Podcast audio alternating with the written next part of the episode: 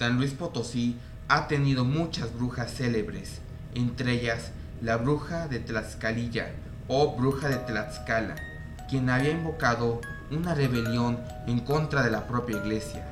Nunca se supo cuál era el nombre verdadero, ya que no tenía ni siquiera registro de su nacimiento, y mucho menos acta de bautismo. La gente la conocía únicamente como la bruja Huachichil del barrio de Tlaxcala. Ella habitó en San Luis Potosí años antes de la fundación de la ciudad y formaba parte de la comunidad de los indígenas que fueron integrados por la fuerza por los españoles. Se dice que tenía el poder de transformarse en animales, principalmente en un venado, poder que adquirió tras beber una poderosa poción que incluía peyote. Aprovechaba el poder para transformarse en dicho animal, para rondas en las noches y realizar sus alquileres sin que alguien se diera cuenta.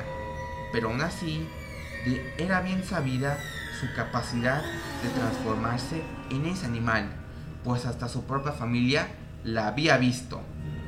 Llegaría el día 18 de julio de 1599, el cual sería un domingo, día en el que tradicionalmente se va a misa. Pero cuando el templo de Tlaxcala hizo el llamado a la misa de las 12, no había acudido la gente del barrio, principalmente las personas de origen indígena. Al parecer, la bruja de Tlaxcalilla había invocado a una rebelión en contra de la iglesia, la cual convenció a la mayoría de los indígenas quienes en primer momento se resistieron a atender el llamado de la misa.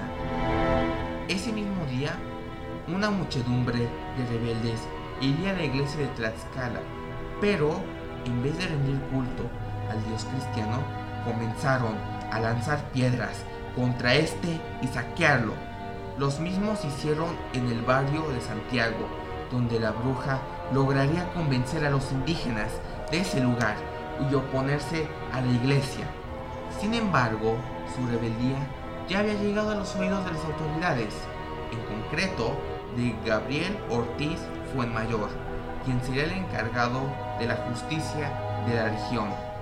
Él fue de inmediato al barrio de Tlaxcala y frente a todos sus seguidores cogió a la mujer del cabello para enjuiciarla por los delitos de brujería y rebelión.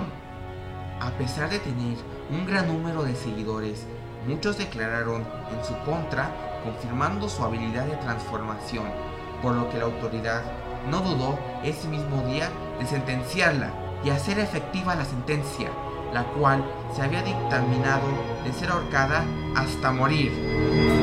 Cuando se le colgó, no parecía morirse y se mantuvo con vida mucho tiempo mientras gritaba improperios y maldiciones contra sus enjuiciadores. Y el pueblo, en general, finalmente murió y la autoridad decidió que su cuerpo quedaría colgado tres días como escarmiento a aquellos que practicaban la brujería. La sorpresa llegó cuando al día siguiente el cuerpo de la bruja ya no estaba.